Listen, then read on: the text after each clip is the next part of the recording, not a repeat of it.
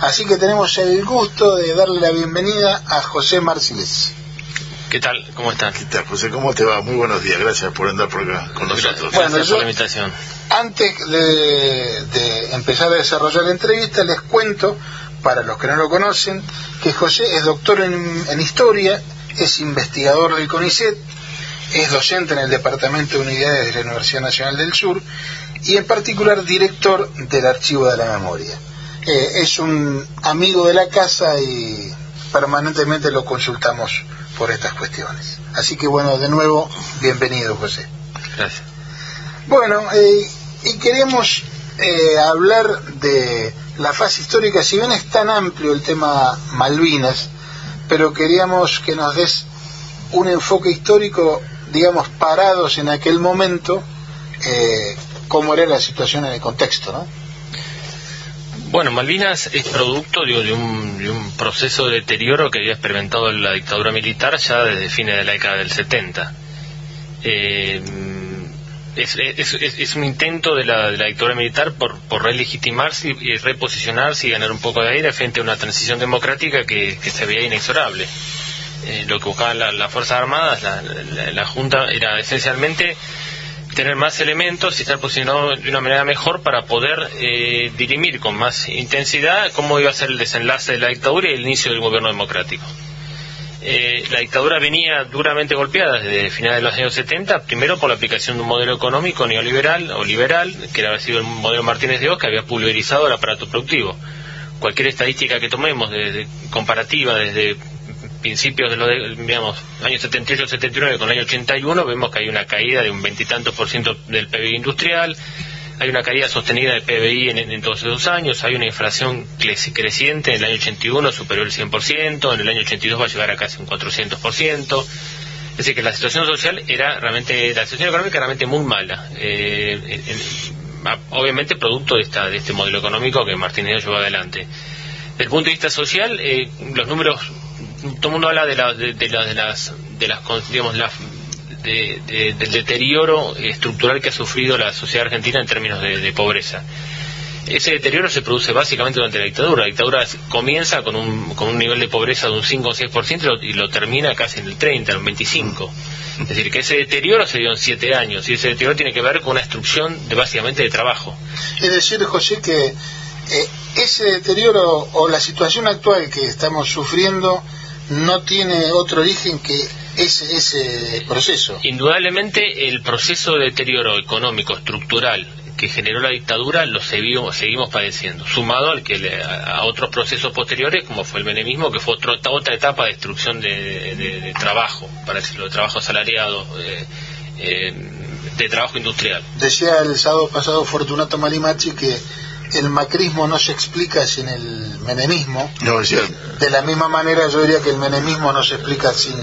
son, los, son los momentos, las instancias de explicación de las mismas recetas económicas que tienen el mismo resultado.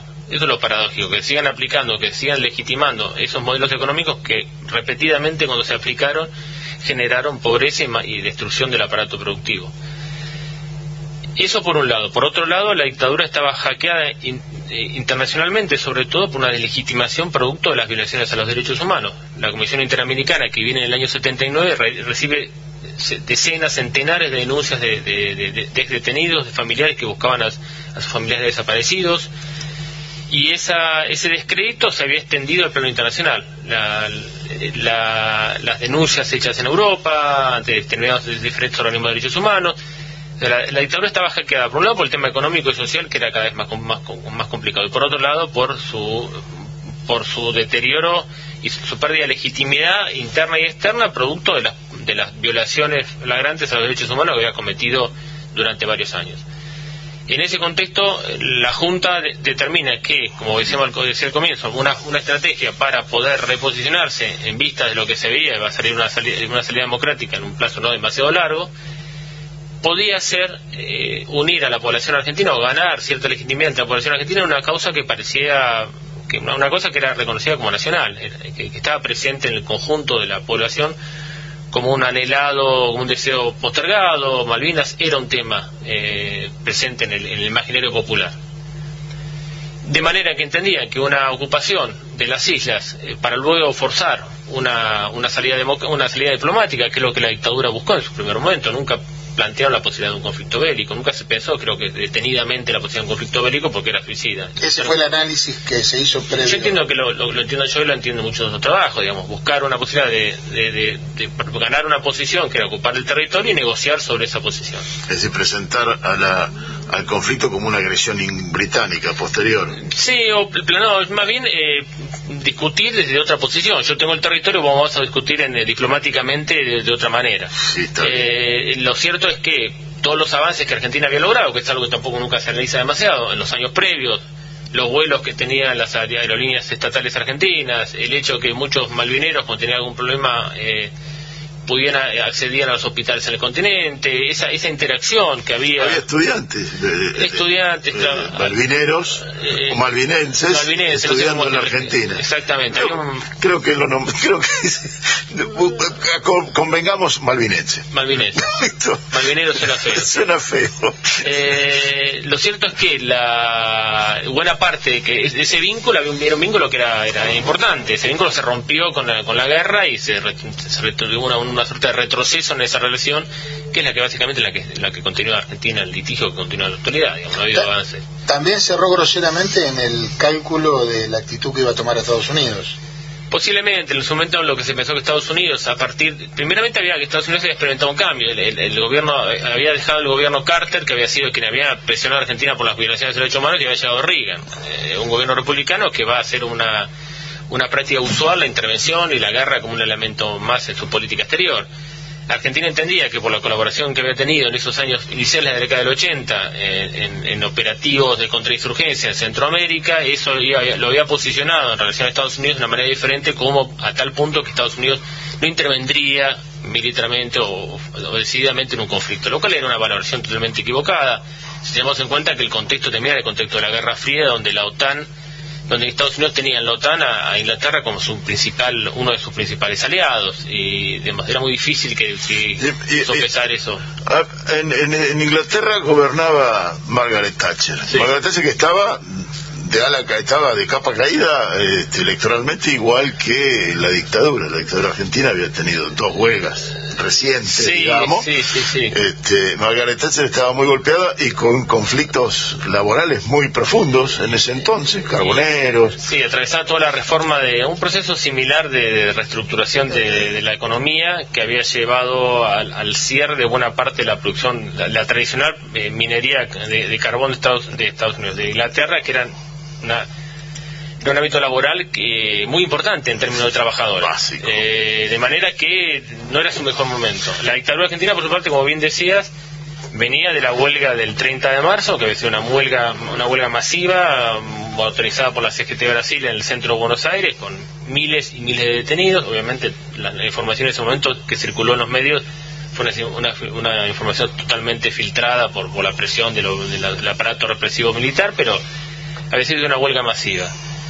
En Bahía Blanca había ocurrido algo similar, había habido una columna de obreros que venían por la avenida Colón eh, esperando que llegaran compañeros de, White del puerto, eh, que fueron detenidos esos colectivos por las fuerzas policiales en la entrada a Bahía Blanca, por ende, bueno, los que estaban acá marcharon hacia la Plaza Rivadavia, una plaza de Rivadavia que estaba totalmente cercada por la policía bonaerense, con perros, autos de civil, lo que era común en los años 80, digamos autos de civil y autos de, oficiales identificados, mm, y, la crónica periodística del momento decía que, estos policías habían invitado a los a los trabajadores a desmovilizarse y la foto aparece un policía con un perro eh, frente a un conjunto de obreros digamos. el diario lo reflejó eso.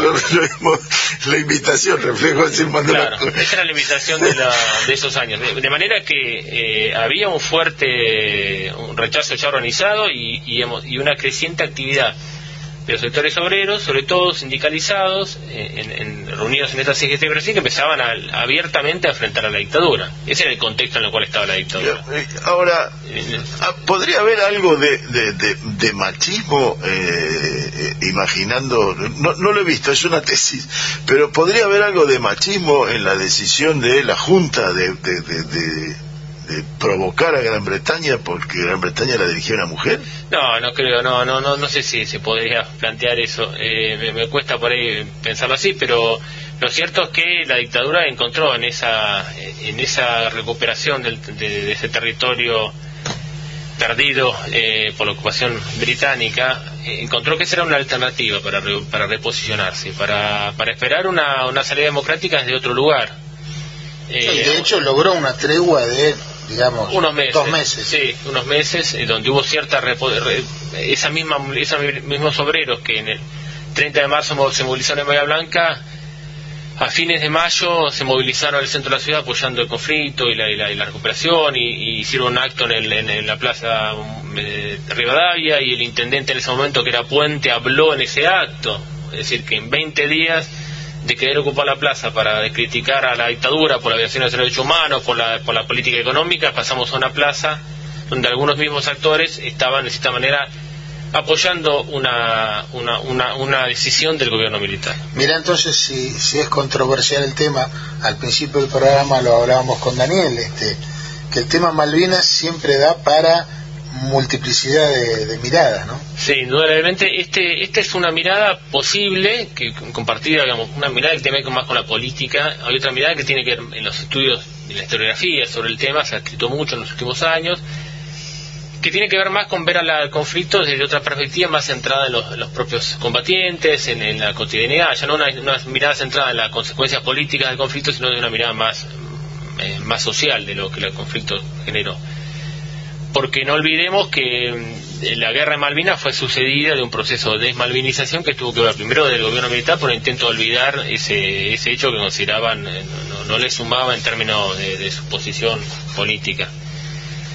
Y después también por la misma sociedad, Argentina tuvo como cierta, cierta intención de no recordar o recordar de determinada manera el conflicto. Porque lo cierto es que muchos de los excombatientes que llegaron, estos días leí infinidad de testimonios de combatientes, el, común denominador es la, incomprensión, la incapacidad de volver a de poder resentarse en una sociedad que no entendía y que por otro lado también quería olvidar la guerra. Porque porque es, lo que hay que reconocer ahí es que la población argentina, que, unos días antes eh, denostaba la dictadura, a, fines de marzo, a principios de abril, la estaba, en cierta manera, estaba, estaba apoyando una, acción que la dictadura había llevado adelante.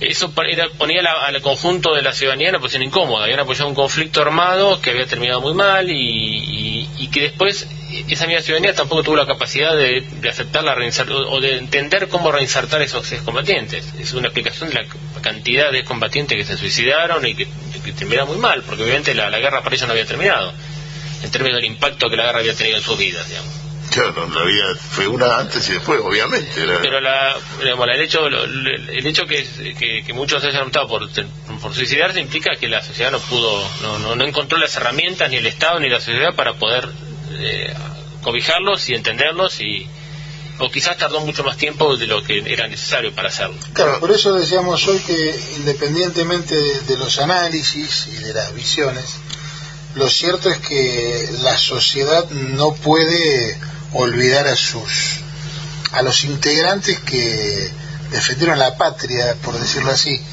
Aunque suene, este, decíamos con Daniel hoy que cuando hablamos de patria, a, muchos les sigue sonando militar. Y en realidad la patria es en mi tierra, ¿no? Es la tierra de mis padres. Sí, eh, también es cierto que, la, que Malvinas quedó mucho tiempo, o quedó vinculado, quedó atada a la dictadura. Entonces hablar de Malvinas era hablar de la dictadura.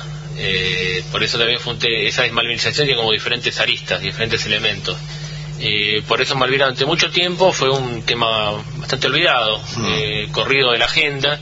O sea, podemos decir, José, entonces que la desmalvinización es un proceso que viene desde la derecha, si querés, o desde el militarismo, pero también desde el interior de la sociedad. Yo creo que sí, yo creo que tiene diferentes, hay diferentes factores que fueron los que la promovieron. Que es, digamos, es, lo ocurrido en los años 80, en los años del benemismo, eh, yo creo que a partir del 2000 eh, en adelante hay una suerte de revalorización de Malvinas, o reposicionamiento del Estado respecto a Malvinas, el reconocimiento de los combatientes, el Museo de Malvinas es un... ¿A qué se lo atribuís eso, José? Eh, no sé si al paso del tiempo y a, y a una política, a políticas públicas estatales que tienen otro otras características. La, la desmalvinización, la, la- la nombraste así, la nombrábamos en los, en los 80 criticándola desde mi juventud militante. Eh, fue, es, es una decisión tomada? Eh, ¿Hay un núcleo, hay un núcleo que decide eso? ¿O ¿Se puede asegurar esto? ¿O es una decisión, una, un- una cosa que de conjunto se va dando? No, no, no sabría decirte si es un, si es una, eh, si hay un, hay un polo que es de, de poder que es el que lo impulsa y la promueve. Yo creo que hay diferentes razones y, y, que tiene que ver con, bueno, primero con la, poli- con la posición del, del propio gobierno militar, que es la de, ocultar a los excombatientes y no hacer ningún tipo de reconocimiento y ese reconocimiento cuando, cuando ocurre, ocurre eh, espontáneamente de parte de la sociedad. La, la llegada de combatientes a cada lugar del país fue recibida por familiares, por, por la sociedad de, de- de una manera diferente a la que el discurso oficial planteaba. De ahí en adelante hay diversidad, hay múltiples elementos, lo que comentaba hoy, digamos, un, conflicto que revela, se revela como incómodo para la sociedad argentina, que apoyó una guerra, un- eh, una guerra y, y que en apoyar esa guerra en realidad estaba convalidando una determinación de un gobierno de facto que había sido desastroso en términos de, de derechos humanos, en términos económicos, pero por otro lado recibió el apoyo casi masivo de una población que, que encontró una causa nacional, eh, que encontró en esa causa nacional una, una forma de, de expresión, a- no obstante el contexto en el cual estamos viviendo, que es ese contexto de dictadura. Entonces eso es otro factor que entiendo que influye en esa Sí, ahí es una especie de vergüenza. Sí, es algo Sí, que... en términos psicoanalíticos podríamos decir que hay un conflicto ambivalente que no se pudo resolver. No, y tardó, en, re- y tardó en resolverse y bueno, y eso tiene que ver con, la, con las historias de los excombatientes en los años posteriores a la guerra. Yo creo que ha cambiado en los últimos años, los últimos 15, 20 años esto ha cambiado, pero los relatos de los excombatientes de los primeros años, hay muchos trabajos que ahora traba- eh, que analizan el tema de la, de la, de la guerra y de la sí, posguerra, sí, digamos, sí. ¿no? No, ¿Qué pasó en la posguerra? Desde la perspectiva de los propios actores, que son los soldados. Esa idea inicial de los, de los chicos de la guerra, en cierta manera, fue re- re- repensada. No eran chicos, eh, era- eran chicos, digamos, pero bueno, Era- es muy, es muy simple plantear como los chicos de la guerra, digamos, como, como- como otras víctimas de la dictadura. Bueno, no, hay otros elementos que tener en cuenta. Eh, y eso hizo que la eh, que se reposicionara o que se repensara la guerra de otra manera. Digamos, los propios combatientes, en cierta manera, eh, no, no aceptan la denominación del chico de la guerra. Es como bajarles el... el- para algunos es como Sí. eh, bajarles el... el- Subvaluarlos, sí, sí. Claro, no son personas que asumieron un rol en condiciones totalmente eh, deficitarias, pero que, tu- que estuvieron ahí. Por eso eso ha sido un poco la, la perspectiva de los últimos trabajos, eh, desde el punto de vista de la, de la historiografía, de lo que los Ajá. historiadores profesionales hacen sobre la guerra. Y, y en esa en esa, reba- en, ese- en esa, en esa nueva perspectiva aparece esto del conflicto con, el- con, la, con la sociedad que se encuentra en estos excombatientes, que no es eh, todo lo receptiva que ellos hubiesen esperado. Por estas mismas tensiones que había generado la guerra en la Obviamente. población, digamos, Sí, sí. la guerra. Uno puede entender a Alfonsín tomando un poco de distancia porque en el primer tiempo de su gobierno tenía 101 eh, eh, frentes de batalla a, a- a- a enfrentar y Malvinas era uno más, dejémoslo en un costadito por un rato. Por, Tal cual. Y eso lo puede entender en la política, Claro. porque, porque así ahora, la guerra también tuvo un contracontendiente de Gran Bretaña. Sí. Eh, y hubo algo, un reordenamiento, al menos de fuerzas internacionales durante el conflicto, durante el, al menos durante la existencia de la guerra. Eh, ¿Ha dejado secuelas en la historia esa, esas asociaciones? No, mira, eh, yo creo que Argentina en un momento primero busca la- el acercamiento, la, validar el, el TIAR, el Tratado Interamericano, eh, de alguna manera acercar a Estados Unidos, el apoyo a Estados Unidos, cuando eso no, no funciona, se acerca a los países latinoamericanos. Eh, Costa Méndez, no sé, tiene una- un encuentro de países en, en- en Cuba, en, en ese transcurso de la guerra. Nicolás, Costa- eh, el, el canciller que Canciller. busca, había sido el canciller Ocanía y nuevamente el canciller en, esta nueva dictadura, busca un acercamiento y el apoyo a los países latinoamericanos, cuando Argentina en esos años mm, previamente había tenido una posición totalmente articulada exterior con Estados Unidos y no tanto con América Latina. Eh, pero eso tiene que ver con, bueno, con la- las estrategias diplomáticas que Argentina intentó en ese momento de conflicto, fueron dos meses, no fue demasiado tiempo, y que resultaron eh, en términos eh, generales bastante eh, poco efectivas al momento de encontrar apoyos externos. Sumado, bueno, a la línea, digamos, al acercamiento y, a la alineación que tuvo Estados Unidos con Inglaterra, que fue determinante en términos militares para el destino del conflicto. Eh, era imposible para Argentina en las condiciones, eh, en ese contexto, poder eh, afrontar una guerra de esas características. No, no, eso lo demostró la... no se combatió solamente contra la Armada y la Fuerza Aérea Británica, sino también contra la inteligencia americana, el apoyo contra el apoyo chileno. Logístico, de armamento, había toda una estructura detrás que era lógica en ese contexto. Estados Unidos no podía soportar que su principal aliado de la OTAN perdiera un conflicto armado con un país de segundo rango, por decirlo de alguna manera. Eh, cuando la Armada Británica era la encargada de, enfrentar a la Unión Soviética en un navalmente en un posible conflicto en la Guerra Fría, digamos. ¿Y, la Unión Soviética, por último, cómo jugó durante el conflicto? No, ahí no sabría qué decirte. No, no, no, no, no, sé si hubo una. en términos de política exterior, no, no, no, no, sé no, por ahí no, no, está bien, pero por ahí la historia te había dado. Eh, en Bahía, que vos historiador de Bahía, no solo bahiense, ¿cómo vivimos esa guerra? Mira, eso, eso es un aspecto interesante. Hace unos días comentaban en, otro lugar también al, respecto. Eh, una, una de la población se sintió eh, movilizada por este conflicto. el, Fondo Patriótico, a nivel nacional te diría, el Fondo Patriótico que la dictadura lleva adelante, que es un fondo que tenía objetivo recaudar fondos, elementos, dinero, lo, lo que fuera para apoyar a los excombatientes, encontró en la población un apoyo masivo que quizás no estaba apoyando la dictadura, sino que el sentido ahí era juntar elementos para apoyar a los combatientes, ese es un poco el, argumento. Eh, en Bahía Blanca se estableció una campaña similar, la campaña la llevó adelante Canal 9, eh, se reunieron una muy buena cantidad de, fondos, eh, hubo gente que donó joyas también, sin elementos que podían ser vendidos y, y utilizados ese dinero para en beneficio de los combatientes.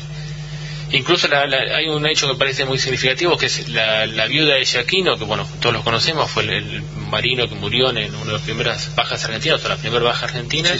La esposa dona un, puñal que digamos de, su, esposo para que fuera vendido, eventualmente en una subasta para, para juntar fondos y hay una empresa cordobesa, no recuerdo el nombre, que reúne fondos, ella, la empresa y, sus empleados para comprarlo, para comprarlo y devolvérselo a, la esposa y, ese dinero se vuelca en esta campaña de fondo, de fondo patriótico. Es una suma bastante importante en ese momento. Es que hay una sociedad movilizada, grupos de, hay una sociabilidad movilizada eh, a partir de iniciativas que tienen que ver con de hacer un de, tejer ropa para los combatientes, de juntar alimentos, chocolates, cigarrillos, es decir, hay, una, hay un conjunto de, personas que se reúnen para eh, reunir fondos o diferentes elementos para llevar al frente. Y por otro lado también hay una, una sociedad que se ve afectada por un escenario que parece totalmente eh, diferente, que digamos que rompe con la cotidianidad, los oscurecimientos, por ejemplo. Eh, eso, eso, todo lo que somos de Bahía recordamos infinidad de, de, estos, infinidad de estos eventos que tenían que ver con que oscurecer la ciudad, con que los autos pues, tenían que estar totalmente cubiertos, con que no y, con la generación las ventanas tapadas sin poder ventanas tapadas, la luz afuera. No se podía ver digamos, la actividad social de esos días se, quedaba totalmente imposibilitada de realizarse los, los jefes de manzana, una estructura de mucha gente que era gente vinculada al fomentismo, a los clubes, a, un vecino más o menos conocido de cada barrio. En Bahía Blanca se toda una estructura, son como 150 jefes de manzana, si no había uno por manzana, pero hay algunos que tienen una zona más amplia. Yo le llamo manzaneros porque tiene connotación. Otra cosa, tal cual. Eh, que se reunían y estaban organizados por el Defensa Civil desde el municipio que tenían que todos a la misma hora pagarle alumbrado público, los días de oscurecimiento, que controlaban que no se hubiese, que no hubiese alguien que no estuviera cumpliendo este, recorrían las manzanas a ver. Claro, era un clima bastante de control, bastante de un, clima muy similar, se generó un clima que no escapaba al clima de la dictadura también, ese clima del jefe de manzana que iba, iba a denunciar a uno que había dejado un pedazo de ventana descubierta fue, un momento para las para Bahía Blanca y para buena parte de las ciudades del sur del país eh, diferente al yo creo que al resto del país. sí, es como que el clima de guerra un poco llegaba se vivió se percibió la gente lo recuerda los los, los estacionamientos escolares los, los simulacros de, que se hacían para para, para que los alumnos concurrieran a un lugar seguro que era usualmente el patio esos operativos de emergencia que estaban donde los chicos tenían que cubrirse con sus mochilas abajo de los bancos, las ventanas con, con cintas de, papel para, para evitar que si había una explosión los vidrios volaran, es decir que un montón de situaciones que se vivieron en Bahía Blanca y quizás en algunas de las ciudades del sur del país, pero que para el resto del país resultan totalmente... es, coincidente con lo que vivieron de Bahía hacia el sur, ¿no? pero... en Buenos Aires yo creo que esto no sirvió y en el resto del país la guerra pasó de otra manera. En Bahía Blanca tuvo un impacto diferente en la cotidianidad, en la, vida cotidiana y, también tuvo otra relación diferente yo creo con, con la vida, con la con la sociedad civil local que se movilizó, en, quizás no tanto en apoyo al gobierno, sino en apoyo a los, combatientes. Y, esa organización de manzaneros, de los jefes de manzana, que así se identificaban ellos, ¿dejó alguna, alguna organización posterior? Sabes que no sé, sería un tema interesante de abordar, es el tema de la cotidianidad eh, en los años de la guerra, no los, y los años posteriores. ¿Cómo fueron elegidos? ¿Quiénes eran? Eh, será un tema interesante para que algún alumno le agarre historia, que a veces le cuesta encontrar un trabajo de, para de, tesina. Bueno, ese es un tema interesante que porque te permite ver también cómo se posiciona la, sociedad respecto del gobierno, quiénes son los que asumen ese rol. Hay un montón de elementos para, para entrarle al asunto, más allá de, lo, evidente. Sí, en Bahía Blanca, más allá de la cantidad de conscriptos, que fueron unos cuantos, que fueron al teatro de operaciones, este, también la presencia de la base naval Puerto Grano, de Espora, de lo que era en aquel momento el Comando Quinto Cuerpo Ejército, toda esa presencia también determina de alguna manera. Sí, Bahía Blanca tenía, yo creo que es la única ciudad argentina que reunía en, el mismo lugar o bueno, un área muy, muy, muy, un área cercana a la principal unidad de la Marina y una de los cinco cuerpos de ejército. Eso hacía que Bahía Blanca fuera un desde el punto de vista estratégico un punto conflictivo y quizás de ahí los oscurecimientos, todas esas medidas que en, la práctica me parece no, sé cuán efectivas podían ser, pero que en, el común de la población pegaron muy fuerte. De hecho, la, la llamarada del pueblo petroquímico seguía había mecanismos de, ubicación mucho más complejos que apagar la luz. Que apagar la luz era de la guerra del... De la Segunda Guerra, claro. No tanto Eran los bombardeos sobre Londres hubiese funcionado probablemente, pero... Eh, pero lo cierto, bueno, que, que, se vivió de una manera intensa el, conflicto. Que por ahí podríamos, sin afirmarlo, pero decir que el, clima de guerra en Bahía Blanca fue quizás distinto al del resto del país, al del centro norte. Exactamente, sí, sí, sí. Muy bien, eh, ¿algo más para, para que quieras contarnos aprovechando estos últimos dos minutitos? Una, una, anécdota encontré en los diarios de, esos días, de, esas semanas del conflicto. Un jefe de Manzana denunció a unos periodistas que estaban circulando por la ciudad, unos periodistas extranjeros y, y algunos norteamericanos, uno británico, y fueron detenidos. Ahí vemos como el efecto ese, el, rol de control que tenía este jefe de manzana quizás excedía únicamente, solamente, era un poco más que, que, ver que, que, estuviera todo oscuro de no en el momento del oscurecimiento, sino que asumió como un rol casi de policial. Eh, y que muestra bueno la, la, la confluencia de, la situación de guerra con, con ese mundo de, de, con ese escenario de de control, de delación, de, de, control casi policial que se vivía en ese contexto. Era un clima que estaba presente. Es un clima que venía, la dictadura generó generó ese contexto, aun cuando habían pasado los años más duros de, plomo, como los, los, las primeras etapas, y ya para a medida que transcurría la década de 80 la cosa fue pero aún persistía esa idea esta cosa de hablar despacito ¿no? claro de no reunirse fijar con quién hablas eh, eso sigue presente en Bahía detuvieron a dos tres periodistas un jefe masánico escuchó hablar obviamente en, inglés. y con unos intérpretes fueron los intérpretes y los fueron detenidos trasladados a Buenos Aires porque no se podía no podía haber periodistas extranjeros en este área por la presencia de las unidades militares que vos no, es una es una, una historia que no conocía. Eh, yo tampoco la leí en estos días en, la, lo que pasa es bueno imaginarme un espía hablando inglés este Sí, es un espía que aplaude para... Tal cual, los tipos seguramente vinieron a hacer una cobertura, están haciendo una cobertura de la sociedad, cómo está viviendo la Obviamente. Y los Sería interesante contactarlos ahora. A ver qué pasó con, a ver qué pasó con ellos. Bueno, José, eh, te agradecemos en el alma esta presencia. Eh, Malvinas es un tema inagotable, por ende en cualquier momento nos volveremos a juntar. Bueno, cómo no, gracias por la invitación. Muchas gracias por tu presencia.